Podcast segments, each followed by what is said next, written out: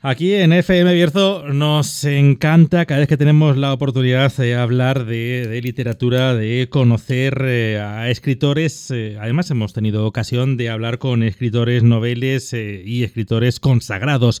Bueno, y hoy precisamente vamos a abrir esta puerta gracias a, los, los amigos de la Asociación de Bercianos de Cataluña, de Asobecat, que en esta ocasión han eh, decidido conceder el Premio Literario 2023 a la escritora María Luisa Picado, que tal como comentábamos antes, eh, ella nació en Valencia de Alcántara, en Cáceres, pero también tiene mucho de la comarca del Bierzo, así que en primer lugar vamos a saludarla. María Luisa, ¿qué tal? Muy buenos días.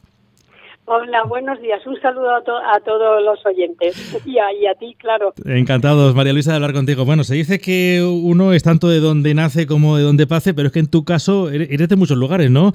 Eh, de, Cáceres, del Bierzo, de Cataluña. Hay, mucho para repartir aquí en este caso. Pues claro que sí, con el corazón abierto y el amor da mucho de sí para querer a tanta gente buena que me he ido encontrando por el mundo. Claro. Bueno, eh, oye, en primer lugar, enhorabuena por, eh, por, este premio literario y este reconocimiento de la Asociación de Bercianos en Cataluña. Eh, yo no sé si también formas parte de esta, de esta asociación por ese vínculo que tienes con la comarca, María Luisa.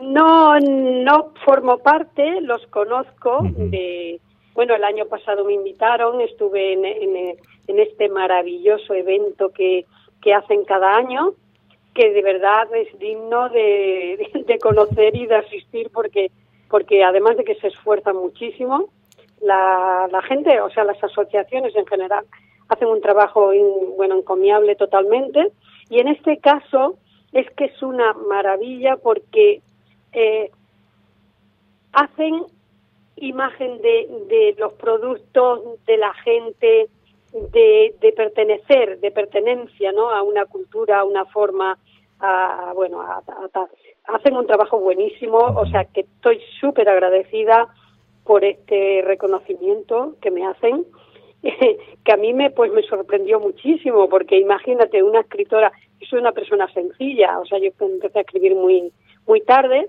entonces cuando escribes un libro nunca piensas que que puedas tener un reconocimiento exterior, aparte de la satisfacción que tienes personal de haberlo escrito y de que esté en la calle, pues aparte, pues fíjate, eh, me, dan el botillo de oro, me nombran eh, Berciana ilustre y, y, bueno, es que ya, no sé, Sí, sí, sí. Bueno, no, no, nos alegra, nos alegra muchísimo esto que, nos comentas, eh, María Luisa, y, ojalá haya también mucho, muchos reconocimientos. Comentas que empezaste a escribir tarde.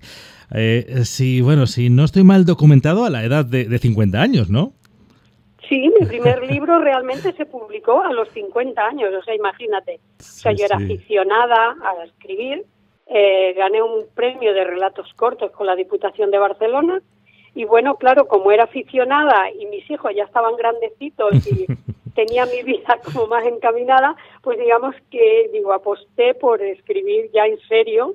Claro. Y publiqué un libro eh, que se desarrolla en Extremadura y luego, mm, bueno, hice una chapuza porque lo autoedité yo y, y claro, los profesionales que trabajan en una editorial no es lo mismo que cuando uno hace una cosa por sí mismo, no no dominamos todas las técnicas y todas las, eh, las cosas, por algo hay profesionales, ¿no? y, entonces, mm, bueno, de todas maneras, aquel libro yo lo quiero muchísimo, me dio muchísimas alegrías, pero entonces dije, no, ahora voy a escribir en serio, me documenté bien, hablé con mucha gente, yo conocía el tema porque yo había vivido en Matarrosa del Sil durante bastantes años, Allí pues eh, viví mi adolescencia, me enamoré, me casé y nació mi primer hijo. Primer hijo nació en Ponferrada, o sea que... Y entonces todo lo que eran las luchas mineras, todo lo que era la sociedad de los pueblos mineros, todas estas cosas, yo las conocía de primera mano, ¿no?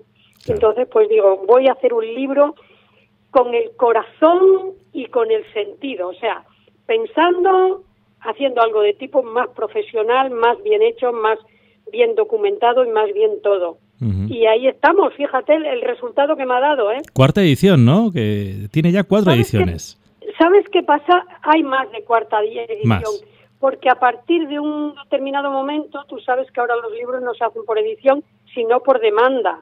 Entonces, si hay 50 mm, libros pedidos, ya no es una edición, ya se hacen 50 libros, porque hay esa, o sea, y si tú quieres 10 libros, pues 10 libros. Entonces no entra, ya no le ponen la etiquetita esa tan bonita Sí, sí. Pues este, este libro, como decíamos, Camino Negro, que tiene tanto de Bierzo, porque de una forma u otra es eh, prácticamente lo que viviste en primera persona, lo que pudiste conocer más allá de la documentación y, ese camino que de una forma eh, tiene que haber también algún, algún hecho concreto, ¿no? Que te animase a mostrar al mundo todo lo que sucedía en la comarca del Bierzo, todo lo que estaba relacionado, como dice el título, Camino Negro, con nuestro Bierzo minero. ¿Sabes qué pasa? Mm, yo por mis propias ideas considero que lo que queda documentado y lo que queda escrito, ahí está. Y es importante escribir las cosas que conoces porque eh, cuando tú no las escribes y luego pasan los años y vendrá una persona por ahí de donde sea, de cualquier sitio, y eh, bueno, cogerá cuatro documentos y hará y escribirá y pondrá lo que le dé la gana. Pero a mí me gustaría mucho, o sea, es una forma de dejar testimonio de la vida, o sea, dejar testimonio de, de, las luchas, dejar testimonio de las formas de vivir, de porque la gente del Bierzo es una, una gente muy luchadora, de un orgullo y de un de unos sentimientos y una que a mí, eh, bueno, han influido muchísimo en mí para empezar, porque yo llegué siendo una niña y cuando tú te desarrollas de verdad, cuando tú coges conciencia de la vida, pues es prácticamente la adolescencia, ¿no? Cuando, cuando vas creciendo y vas tomando el, ese, esos pozos en tu corazón y en tus sentimientos y en tus sentidos de, de todo tipo para defender la vida siguiente. O sea, cuando vayas viviendo, esas son las bases que tú vas siempre a tener ahí como, como referencia, ¿no? como Claro, y sobre todo importante, es muy importante desde el punto de vista histórico, tal y como nos acabas de comentar. Hoy prácticamente todo lo que, lo que hacemos está documentado, lo subimos a internet. Ojo, eh, que hay que saber también cribar muy mucho dónde buscar. Pero eh, en aquellos momentos en que todos estos testimonios en primera persona aparecen luego en publicaciones, a buen seguro muchos historiadores también lo están viendo y toman esas referencias. O sea, es, importante todo lo que hemos ido dejando en el camino en estos años de atrás y con más motivo cuando eh, no teníamos este acceso como tenemos hoy a esa biblioteca digital.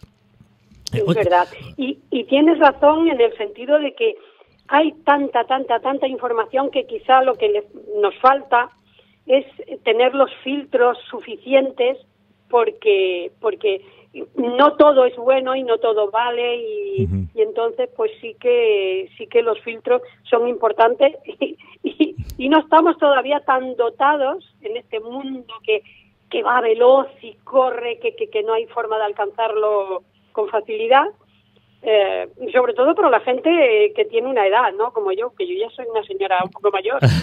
bueno, no, no creo, mujer.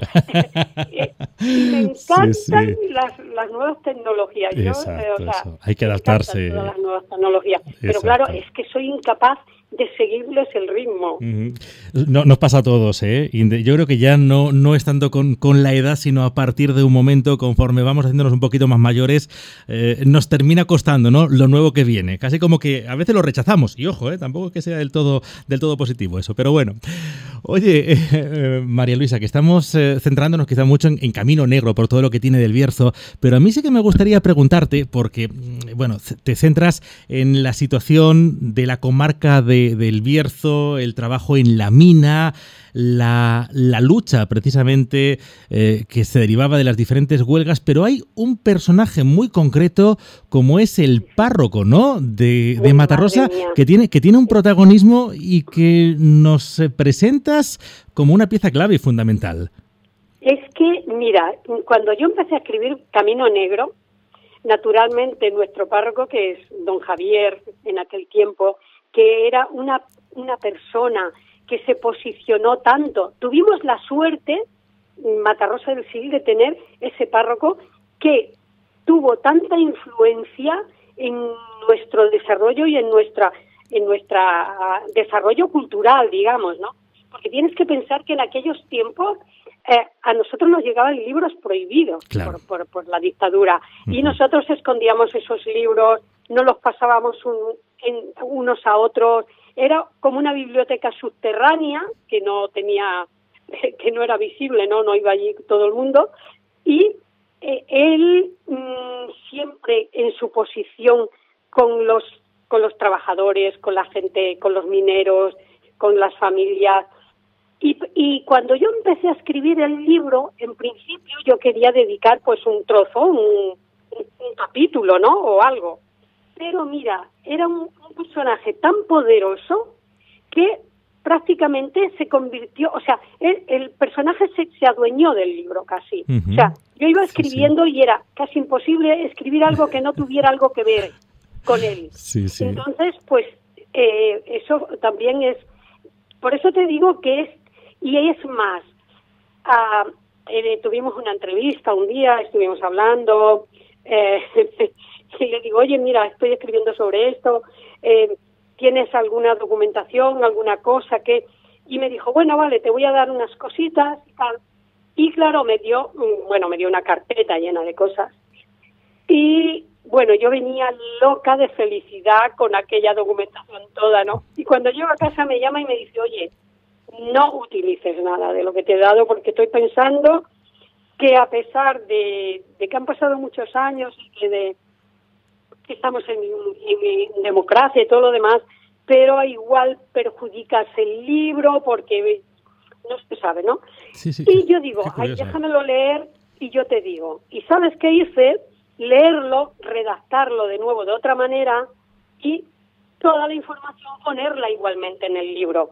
Pero ya no se podía identificar en ningún caso con la documentación que me habían pasado. Claro, pero él estaba preocupado por si acaso eh, el libro no reunía la calidad suficiente, ¿no? Por lo que entiendo. No, no, por calidad, sino porque, claro, eh, no sé, mm, eran luchas mineras, era cómo se hacían, por ejemplo, cómo se redactaban las eh, los puntos para, para mm, negociar con la empresa, mm, o sea, el, el, contacto con los sindicatos, que en aquel tiempo, pues, e, el sindicato que había era el sindicato franquista, no había un sindicato, pero sí que estaban los sindicatos de verdad, también.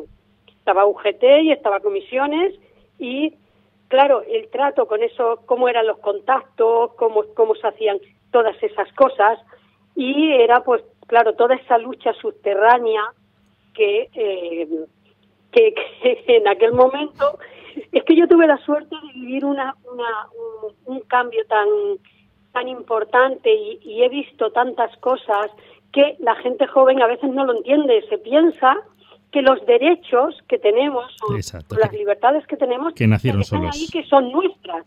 Pero no se dan cuenta que en un momento determinado se puede volcar la cosa y eh, o sea todo hay que estarlo luchando constantemente. Si no igual te lo quitan y no te enteras. Exacto, y que valoren, que valoren todo lo que se hizo. Eso es fundamental, es muy importante. Eh, que, sepan todo, cómo hemos llegado hasta este mismo momento. Eh, eh, mira que lo que comentas, este, este párroco que dice, se terminó adueñando del libro. Pero claro, no era, no era habitual. sí, sí, no era habitual encontrarse con los, con los párrocos obreros, pero, pero sucedía. Y, de qué forma también ayudaban y cómo se preocupaban por la cultura. De hecho, fíjate que me está recordando al cura de la serie Cuéntame, de las primeras temporadas, ¿verdad? El, el cura obrero que también eh, buscaba, bueno, pues defendía los derechos de los trabajadores. Bueno, pues aquí tuvo... Eran pocos, eran pocos, en aquel tiempo había unos, mm, unos cuantos en el País Vasco y, bueno, estaba él y bueno, la gente que tenía muchísimos problemas, le habían quitado el pasaporte. Además, piensa que él era un cantautor, o sea, cantaba, hacía canciones y cantaba canciones y hacía eh, conciertos en el extranjero en Suiza, en Alemania, en, Bélgica, algunos en España también, pero claro, era siempre, eh, y a él lo tenían vigilado constantemente, o sea, el gobernador civil de León le tenía, o sea, había espías que estaban controlando constantemente, y las llamadas telefónicas, que en aquel momento no teníamos estos móviles que ahora también existía, pero bueno, ah, era a través de Centralita y claro, eh, a Javier los piaban. Y siempre, o sea, todas las conversaciones, todo lo que... Y, y, bueno, cuando salía de viaje, pues lo hacía de una determinada manera, escondido, y pero a él lo estaban vigilando constantemente. ¿no? Fíjate tú, ¿eh? que se, finalmente se, se, apropió del libro y de la entrevista. Pero bueno, hay mucho más, hay mucho más, María Luisa, en este libro, que como decíamos, el, el, objetivo, el objetivo es ese, presentarnos a raíz de esos hilos conductores, bueno, cómo era, y además ambientada aquí en, en nuestro Bierzo de Matarrosa. Oye, yo me estoy dando cuenta, Marisa, que podríamos, María Luisa, que podríamos seguir hablando mucho más tiempo, pero es que se nos va acabando el, el tiempo. que, sí, sí, sí, es, es, los tiempos de la radio, tienes razón. Eh, también hay otros, otros libros, ¿no? Porque nos hemos encontrado El último camino que, nos has eh, presentado y posteriormente tenemos también Dos vidas, ¿no? Una, una historia de, Navidad. ¿eh? Em, tengo, o sea, mm, el que ganó el premio, que se, se titula Ultredia, eh, que lo tiene la Diputación de Barcelona, luego María la Frontera y el Camino, luego Camino Negro, luego el último camino y, y quiero decirte también que el último camino lo hemos adaptado a serie de televisión, seis capítulos. Uy, qué bueno. Y bueno, estamos trabajando mi editora, que es, bueno, un ángel que me encontré yo en el mundo. y que, bueno, y ella tiene los profesionales, claro, yo no soy, yo no soy guionista, pero con la, la ayuda de, de una guionista profesional hemos hecho un trabajo maravilloso, ocho meses, ¿eh? Ahí pico pala, pico pala, hasta sacar una cosa preciosa. Buen símil minero, por cierto. sí, sí, y, espero que, que, saquemos el proyecto adelante y ver eh, esa documentación y eso todo ahí para que lo pueda ver la gente y pueda disfrutarlo y compartirlo y todo lo demás. María Luisa, a mí me ha encantado conocerte vía telefónica, pero vamos a seguir en contacto, vamos a seguir muy pendientes de, de todas las novedades que haya y oye, todo lo que tengas que contarnos.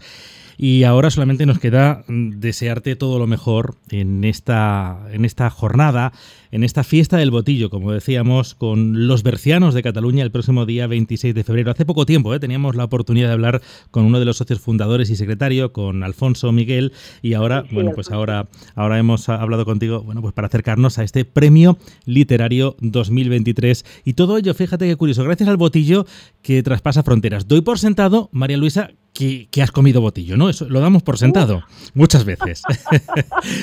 Veterana en ello, me, imaginaba, imaginaba, pero bueno, tenía que hacer la pregunta, no fuera a ser que, me llevara luego alguna sorpresa, imaginaba que no. Así que a disfrutar, a disfrutar de la fiesta del botillo y ojalá haya también más, más reconocimientos. Un fuerte abrazo, María Luisa. Un abrazo para toda la gente del Bierzo y para vosotros. Y bueno, muchísimas gracias a la asociación y a toda la gente que, con ese corazón grande, pues se ocupa de la literatura y de la cultura en general, Por incluida la gastronómica. Faltaría más. Hasta la próxima. Adiós, un, un abrazo para todos.